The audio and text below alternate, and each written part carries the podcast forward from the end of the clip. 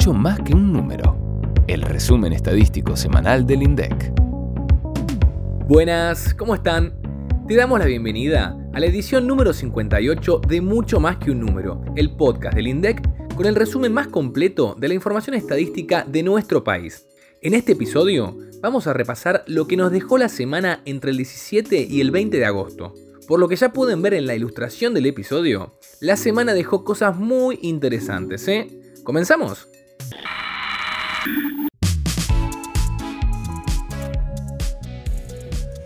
Antes de recorrer el calendario semanal, tenemos una información importantísima para compartir con ustedes. El miércoles por la tarde iniciamos una cuenta regresiva. Se llevó a cabo la reunión inaugural del Comité Operativo Censal, que fue encabezada por el presidente de la Nación, Alberto Fernández, el ministro de Economía, Martín Guzmán, y por supuesto, el director del INDEC, Marco Labaña. Así es. En el encuentro, Marco presentó la metodología del próximo censo, que se realizará el 18 de mayo de 2022. Pero por primera vez en la historia, se ofrecerá la posibilidad de completar el cuestionario dos meses antes del día del censo y a través de un sitio web que en el INDEC llamamos iCenso. Ya tenemos mucha información para compartirles, pero muy pronto vamos a estar hablando aquí mismo exclusivamente del censo. Como ya hay confianza entre nosotros, en la descripción te dejamos un adelanto del censo para que puedas ir conociendo lo que se viene. Así que atentos y atentas, que en pocos meses más llega el operativo estadístico más grande del país. Ahora sí, volvamos al calendario y a la ilustración de la portada. Elegimos esta imagen para ilustrar las estadísticas anuales de la cuenta satélite de cultura que publicamos al comienzo de la semana. ¿Y por qué nos pareció importante destacarlo? Porque a partir de este informe podemos conocer el aporte que genera en nuestro país la producción de bienes y servicios culturales al total de la economía. ¿Cuáles son esos bienes y servicios que se miden dentro de la cuenta de cultura? Los libros, las obras teatrales, los espectáculos musicales, los servicios de diseño y la fotografía, por ejemplo. También la publicidad, la producción musical, las artes plásticas, la producción de libros, diarios y revistas, los servicios de radio y televisión, la producción de películas y hasta, mira, los videojuegos, entre muchos otros. En el informe se estimó el valor agregado que todos estos bienes y servicios generaron en 2020. ¿Querés saber entonces cuál fue la participación de los sectores culturales en la producción nacional el año pasado? Obvio que quiero saber, aunque tengo una duda antes. ¿Por qué se llama cuenta satélite? Es una buena pregunta. Se le llama cuentas satélites a las estadísticas de sectores y actividades de las cuentas nacionales que, si bien siguen las mismas definiciones y clasificaciones que se usan para estimar el Producto Interno Bruto, el PIB, no se encuentran diferenciadas como tales en la estimación tradicional. Por eso, el objetivo de las cuentas satélites es ampliar la información de industrias como en este caso la cultura. Muy claro. Bueno, entonces me estabas por decir, la participación de las actividades culturales en la producción nacional de nuestro país el año pasado fue... Eso mismo. En 2020 el valor generado de las actividades culturales fue de 410.094 millones de pesos a precios corrientes que equivale al 1,8% del valor total agregado de la economía. ¿Y querés saber además cuáles fueron las actividades que más incidieron en esa generación de valor? El primer lugar, el sector audiovisual, que incluye básicamente la radio, la televisión y las películas. Un cuarto del valor agregado en 2020 fue generado por este sector. Gran dato, ¿eh? Estoy viendo justo ese número en el resumen ejecutivo de la página 3 del informe. Y por lo que veo, ahí también está la información de la participación de los sectores de acuerdo al empleo. ¿Puede ser? Claro. El año pasado las actividades culturales generaron 270.928 puestos de trabajo, el equivalente a 1,4% del total de la economía. Y encima podés ver cuántos de estos puestos son registrados, cuántos informales y cuántos corresponden a no asalariados. Un dato destacado dentro del sector cultural es que alrededor del 30% de los puestos de trabajo son no asalariados, es decir, cuentapropistas. Pero hay sectores donde ese porcentaje es mayor, como cuáles, por ejemplo, el de publicidad, donde alcanzan el 51,7%, o el de libros y publicaciones, que alcanzan el 45,7%. Wow, variada e interesante información, ¿eh? Sigo recorriendo el informe y encuentro que además hay datos sobre el monto de las exportaciones de los bienes y servicios culturales de nuestro país, de lo que le importamos al resto del mundo o del valor total del consumo privado de esos bienes y servicios. La verdad que tenías razón, ¿eh? había motivos para ilustrar este informe. Y si nuestros oyentes todavía tienen dudas, los invitamos a darle clic al enlace que les dejamos en la descripción. No se van a arrepentir. Sigamos con las estadísticas de actividad en este caso con información de 2021, porque llegó el momento de hablar del estimador mensual de actividad económica, el EMAE, por si hay algún distraído que no recuerda a qué nos referimos con esta abreviatura. En esta oportunidad difundimos los resultados de junio. En el sexto mes del año, el índice general registró un incremento de 2,5% sin contar el componente estacional, mientras que en la comparación interanual la suba fue de 10,8%. De esta manera, en la primera mitad del año, la actividad registró una suba de 9,7% respecto del mismo periodo del año pasado. ¿Armamos el ranking de los sectores de mayor incremento interanual? Se ordenó así. Pesca, otras actividades de servicios comunitarios, sociales y personales y construcción. ¿Y el de los de mayor incidencia en el crecimiento? Eso se los dejamos a ustedes para que averigüen, pero les decimos dónde encontrarlo. Está en el gráfico 1 de la página 10 del informe. El enlace, por supuesto, en la descripción del capítulo.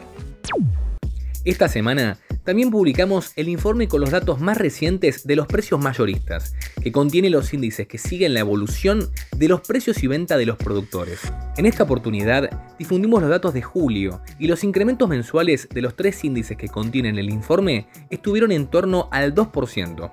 El IPIM que es el índice que tiene en cuenta los precios de los productos nacionales e importados que se venden en el mercado interno, subió 2,2%. En julio los productos importados subieron 1,6%, mientras que los nacionales lo hicieron en un 2,3%.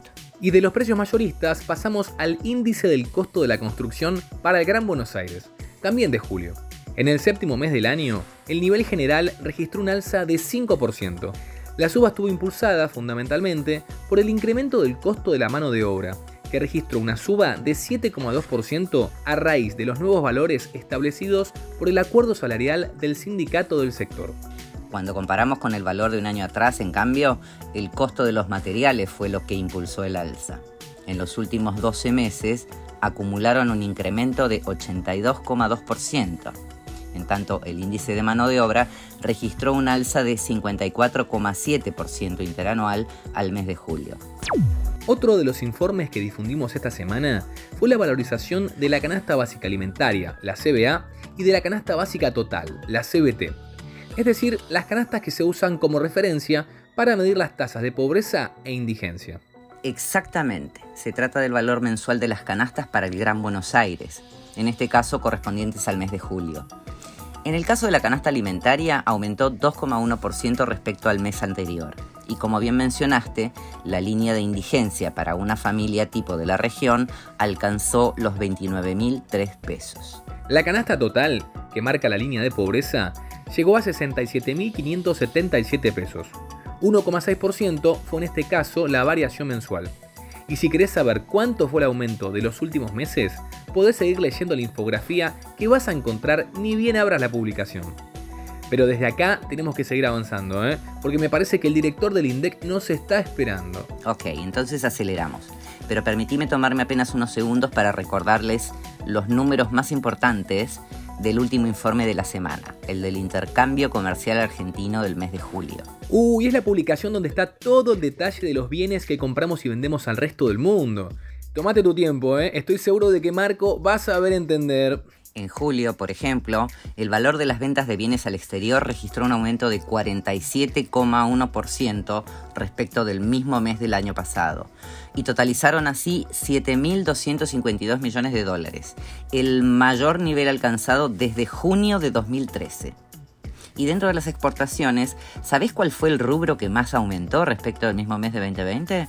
Las manufacturas de origen industrial, que subieron 78,7%, fundamentalmente por el incremento de la venta de material de transporte terrestre. ¿Y tenés para compartirnos estadísticas sobre las importaciones? Obvio, en julio aumentaron 65,6% respecto a igual mes del año anterior y llegaron así a los 5.715 millones de dólares. Todos los usos económicos registraron subas dentro de las importaciones, pero el que más aumentó fue combustibles y lubricantes, con un alza de 163%. Hay que decir que parte de este incremento tiene que ver con la mejora de los precios respecto de los niveles al inicio de la pandemia. Subieron 67,1% en relación a un año atrás. Estoy viendo por acá que piezas y accesorios para equipos de transporte también crecieron mucho en julio. Aumentaron 198,3% respecto del mismo mes de 2020. ¿Esto tendrá alguna relación con el aumento de las exportaciones de material de transporte terrestre que mencionaste hace un rato? ¿Sabés quién te puede ayudar a responder eso? El director del INDEC, Marco Labaña. Así que no lo hagamos esperar más y arranquemos con nuestra sección preferida.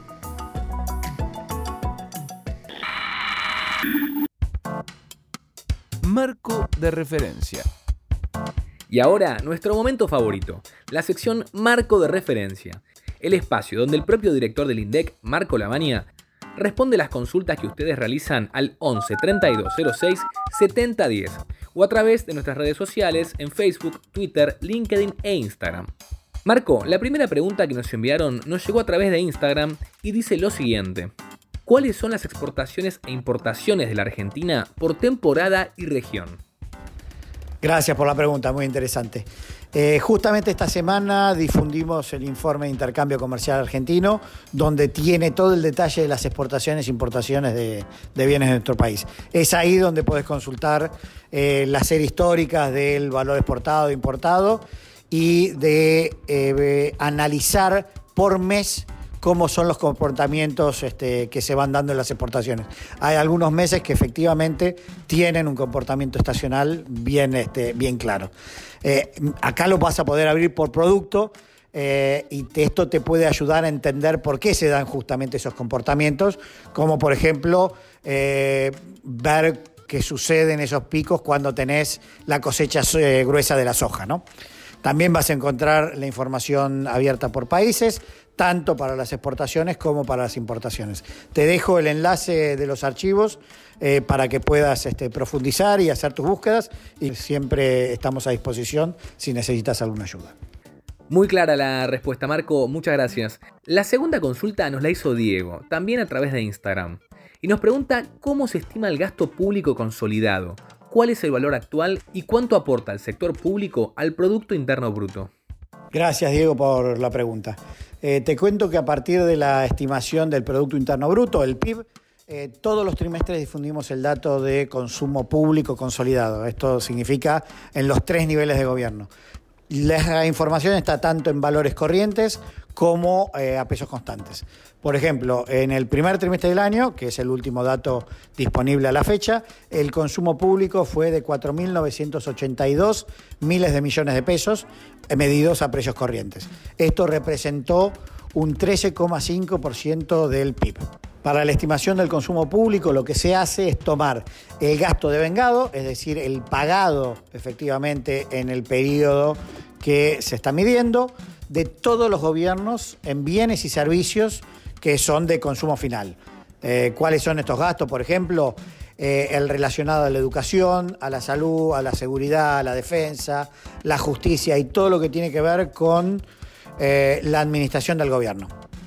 Todos esos conforman estos gastos este, que van al consumo público. Vale hacer una aclaración respecto a este tema, como la estimación que hacemos en el INDEC considera solo los bienes y servicios que son de consumo final, el consumo público no es equivalente al gasto total que se realiza en los gobiernos. Dentro del gasto público, por ejemplo, hay transferencias como las jubilaciones, las asignaciones por hijos, el gasto de capital, y eso no está incluido dentro de lo que es el consumo público que, se estima en el PIB. ¿no? Te dejo cualquier cosa, el enlace de la metodología en la descripción del podcast y si tenés dudas eh, nos podés escribir. Gracias. Muchas gracias por la información, Marco. Estamos llegando al final del episodio, pero antes de irnos no queremos dejar de contarles lo que nos espera la próxima semana. Si tenés especial interés en conocer las últimas estadísticas de comercio interno, no podés dejar de escucharnos porque vamos a publicar la encuesta nacional de centros de compras, la de supermercados y mayoristas y la de electrodomésticos y artículos para el hogar. Además, vamos a difundir el informe de ingreso y ahorro nacional correspondiente a 2020, la encuesta de ocupación hotelera de junio y la publicación con datos del segundo trimestre de la industria de maquinaria agrícola. Todo esto, como siempre, en un solo podcast. Nos vemos el próximo viernes. Buen fin de... Y recuerden, las estadísticas están en todos lados y en mucho más que un número se las contamos. ¡Chao!